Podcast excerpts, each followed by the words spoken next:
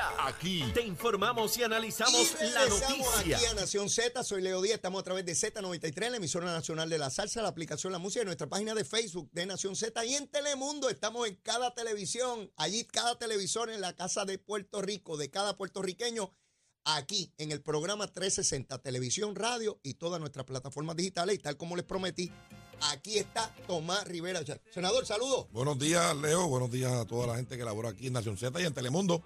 Y a la audiencia gigante, que ahora te Vamos, observa vamos por ahí. todas las plataformas, radio, televisión y, y las redes. Tomás, la gente a palo limpio conmigo, que cuando viene Tomás Rivera Chat, que cuando viene yo ya Aquí mismo, estamos, ya aquí mismo, ya estamos. llegó, ya Aquí llegó, estamos, ya aquí está aquí. estamos. Gracias por invitarme, Leo. Seguro, gracias a ti por estar aquí con nosotros. A ti te tuteo por la Seguro, con amistad mucho que nos gusto, une claro que de, sí. de tantos años.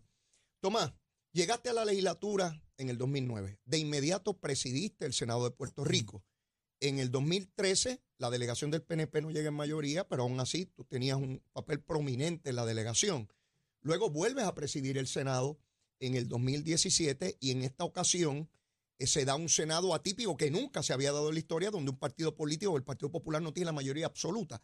Así que nadie en Puerto Rico ha tenido la oportunidad en la historia de presidir el Senado en tantas ocasiones con senados tan diversos y tener esa experiencia. A la luz de eso, Tomás, ¿qué significa tener un gobierno compartido versus un gobierno que no es compartido? Bueno, en primer lugar, el pueblo de Puerto Rico ha podido observar y padecer en carne propia eh, la manera de actuar de la Cámara de Representantes y el Senado de Puerto Rico donde han estado, han estado obstruyendo. No digamos al gobernador solamente, ¿verdad? Porque hay cerca de 100 medidas de administración que no han sido entendidas, eh, los nombramientos importantes del Departamento de Estado, el Departamento de Educación, entre muchos otros, eh, les demoró mucho tiempo eh, y los despachaban y no los atendían por razones que no tenían que ver ni con los méritos ni con la capacidad, era por, sen- por sencillamente aspectos políticos o por sencillamente obstruir. Y eso afecta el servicio, a pesar de que hemos tenido una gran dificultad eh, desde el Ejecutivo para que se atiendan las medidas que son para el pueblo de Puerto Rico y las cuales el pueblo de Puerto Rico avaló con su voto al escoger un gobernador del PNP, pues tampoco uno ha visto que las medidas que son de la propia iniciativa legislativa, tanto de Cámara como de Senado Ajá. Popular, eh, o de las otras delegaciones emergentes, hayan tenido, ¿verdad?, un, una marcha positiva o un resultado positivo al final del camino. Así que lo que ha ocurrido dentro de todo este ejercicio donde hay una, un Senado con tantas delegaciones, eh, ha sido, eh, el saldo neto ha sido negativo. Nadie conoce proyectos importantes que ha presentado, digamos, la delegación de Proyecto de Unidad para usted, para su familia, para el pequeño y mediano comerciante. No, no, no hay nada. No hay nada que la delegación de Victoria Ciudadana haya presentado que sea de trascendencia o de importancia o que de alguna manera lo ayude a usted a- como ciudadano, al empresario, desde el más pequeño hasta el más grande. Eh, y además, pues el Partido Independentista, pues ni hablar, ¿verdad? Muchísimo menos. Tampoco eh, el legislador independiente. Y cuando eh, miramos todo esto, ¿verdad? Pues el saldo neto de esas delegaciones ha sido eh, sencillamente inconsecuente. Y lo, lo que es peor, Leo, todas las delegaciones, todas los- las delegaciones allí representadas, excepto el PNP, todas las demás aspiran a ser minoría en el próximo cuatrenio. ¿Por qué tú planteas eso? Porque el Partido Popular decidió tener solamente cuatro por acumulación, el Partido Independiente tiene uno, Proyecto de Unidad tiene uno, Victoria Ciudadana tiene dos que están impugnados por algunos compañeros del Partido Popular y el Independiente es uno. Eh, todo el mundo sabe que el Partido Popular no va a ganar cinco distritos senatoriales que tendría que ganar para lograr una mayoría. Eh, y obviamente los demás partidos muchísimo menos. Así que hay dentro de la propuesta electoral de cara al 2024 eh, un deseo de obstruir, no de construir. Mi partido es el único partido que, que ha propuesto ser mayoría para poder aprobar leyes, para poder aprobar nombramientos, para poder darle paso a iniciativas que mejoren la calidad de vida. Siempre que el PNP ha gobernado, se bajan las contribuciones, se mejora la calidad de vida, se levanta la infraestructura y, y se ha mantenido, ¿verdad? Una marcha de la legislación y de los nombramientos positiva para el pueblo de Puerto Rico. en términos de los candidatos y los seis que propone el PNP, al planteamiento de que es un ejercicio de soberbia, de creer, querer proyectar un poder que realmente no se tiene y que al final se van a colgar, ¿qué tú plantearías? Bueno, pues sencillo, pues sencillo. La constitución de Puerto Rico la- se establece que van a ser 11 por acumulación. ¿verdad? Si usted aspira a ser mayoría, tiene que postular 6. Ya. Punto. Comencemos por ahí. Si usted no aspira a ser mayoría y usted tiene otra óptica de lo que va a hacer allí, como ha ocurrido ahora, que se oponen a todo, que crean Ajá. legislación que sencillamente no beneficia a nadie, pues entonces usted aspira a ser minoría Así que un gobierno completo que viene a servir, que viene a traer ¿verdad? iniciativas en temas de educación, la inteligencia artificial, en temas de salud, en temas de la economía, en temas de la, agricultura, de la vivienda, que ha tenido que legislarse para atemperar a, la realidad actual, todos estos temas, pues usted tiene que tener una delegación completa. Y si usted aspira a mayoría, puede hacerlo. A los cristianos, Leo, a los conservadores. ¿Usted cree que con un voto, con un voto, usted puede detener o apoyar o aprobar alguna medida, algún nombramiento? ¿Qué es lo que postula dignidad? Es, lo que por cada Cámara. Uno. Eh, ¿Usted cree que lo puede hacer? No. Pues entonces, ¿cuál es la alternativa que tiene el sector conservador y cristiano para lograr que se apruebe o se detenga medidas que, no son ¿verdad? del agrado o no, no, gozan del apoyo del sector conservador cristiano? Pues al PNP, el único que aspira a ser mayoría. De igual manera, los sectores productivos, cuando digo sectores productivos, los patronos, los empresarios, los industriales, mm. cuando digo eso me refiero desde los más pequeños, que tienen cuatro o cinco empleados, hasta los más grandes.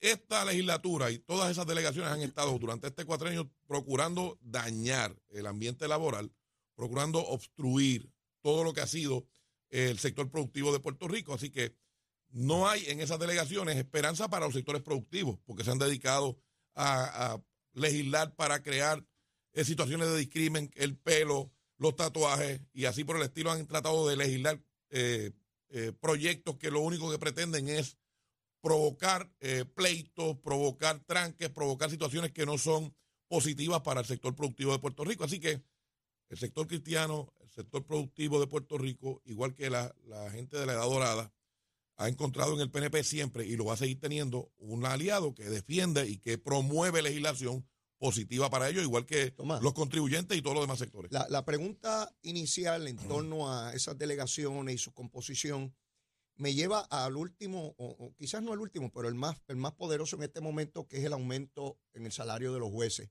El Senado lo aprueba y la diferencia aquí está entre las propias delegaciones del Partido Popular. Tatito dice una cosa, Dalmau dice otra, ha querido sujetar ese aumento a, revisar el salario de los legisladores, del gobernador, de los jefes de agencia. Yo debo suponer que hay legisladores del Partido Popular que están avalando eso, aunque no salen sus nombres, porque no creo que sea Tatito solo. En esa controversia no veo al principal liderato del Partido Popular hablando. De hecho, Tatito amenaza con quitarle presupuesto a la rama judicial, que es una barbaridad. Y no veo ni a Zaragoza, no veo a Jesús Manuel, no veo a nadie del liderato del Partido Popular. Parecería como si le tuvieran miedo a Tatito. Ese tranque a dónde nos debe llevar. Bueno, yo creo que hay, yo creo que hay algo más de miedo. Sencillo, miren. Jesús Manuel Ortiz, representante de la Cámara, presidente del Partido Popular, síndico liquidador del PPD, eh, no es líder del Partido Popular. En la historia de la pava, jamás el Partido Popular había tenido un problema con recaudación, un problema con reclutamiento de candidatos. La de San Juan la reclutaron a última hora y 14 otros pueblos a última hora y no cogieron las mejores. Esa no aparece, yo no. No, no, no cogieron las mejores opciones. No tienen seguidores en sus redes sociales, no tienen un equipo electoral, no tienen un grupo de portavoces, de portavoces no tienen un discurso ideológico, no tienen un discurso sobre educación, sobre salud, sobre vivienda, sobre nada. Entonces el presidente de la Cámara, ¿verdad? Eh, ha dicho que pretende él, él, como si él solo pudiera, eh, eliminar el presupuesto a la, rama judicial para evitar así de esa, de esa, manera el aumento. Y el presidente de la conferencia legislativa no ha salido a decir que no se gobierna así. El presidente de la Comisión de Hacienda, que es Juan Zaragoza, en el Senado, ah. tampoco ha dicho nada. O sea, todo lo que es el liderato popular o lo, lo, que debería ser, lo que son posiciones de liderato, la ocupan personas que tienen como plan A, agáchese, y como plan B, use camuflaje. No tienen liderato, no tienen espina dorsal, no tienen propuesta, no tienen carácter, no tienen firmeza y no han hecho nada por ninguno de los que nos están escuchando y observando a través de todas las plataformas que, nos están eh, observando. Así que no hay liderato y un partido como el Partido Popular que no ha podido administrarse. Tuvieron problemas con su reglamento. Le fue la mitad de los delegados a su Asamblea General. El presidente fue escogido por, con una participación bajísima y tanto que criticaron los delegados congresionales, y en esa elección fue más gente a votar por ellos que por, por el presidente de la Pava. Y no tienen ni mensaje, ni pueblo, ni compromiso, ni ruta de progreso para nadie en Puerto Rico, y por eso el propio presidente de la Cámara ha dicho que piensa que van a llegar tercero. Así es que no hay en el Partido Popular, por eso nadie habla de la primaria de la Pava. Todo, el mundo está hablando de la primaria del PNP. del PNP. Todo el mundo está hablando de la primaria del PNP, pues no hay nadie pendiente a lo que pasa en el Partido En cualquier jurisdicción democrática, la salud y la, educación son primarias. Proveerle salud física y emocional a la ciudadanía y educarlo. Las escuelas charter. Veo una iniciativa en el Senado de Puerto Rico para detener el aumento de escuelas charter, que no puede pasar del 10% por ley. Correcto. Pero que- quieren detenerla. Entonces yo me pregunto, ¿y por qué los padres están escogiendo escuelas charter? Porque si tuvieran mala educación no creo que migraran hacia allá. ¿Por qué se intenta esto por parte de legisladores, en el Senado particularmente? Bueno, este, hay, hay, hay senadores, hay una compañera nuestra también que está... la vía. Migdalia. Yo estoy en contra de ese proyecto y creo que el resto de la delegación, excepto la compañera Migdalia, estamos en, en contra de, de ese proyecto porque no le vemos utilidad al proyecto. Eh, me parece que no rebasan entre las charter y las otras, no rebasan, rebasan 18 escuelas Ajá. de las sobre 800 que hay en Puerto Rico. Ajá. Así que me parece que, que realmente ese proyecto eh, no tiene un propósito que cumplir en este momento, ¿verdad? No, lo- no lo tiene y, ¿verdad? Digo esto con el mayor respeto. Yo le voy a votar hoy en contra si lo mantienen en el calendario.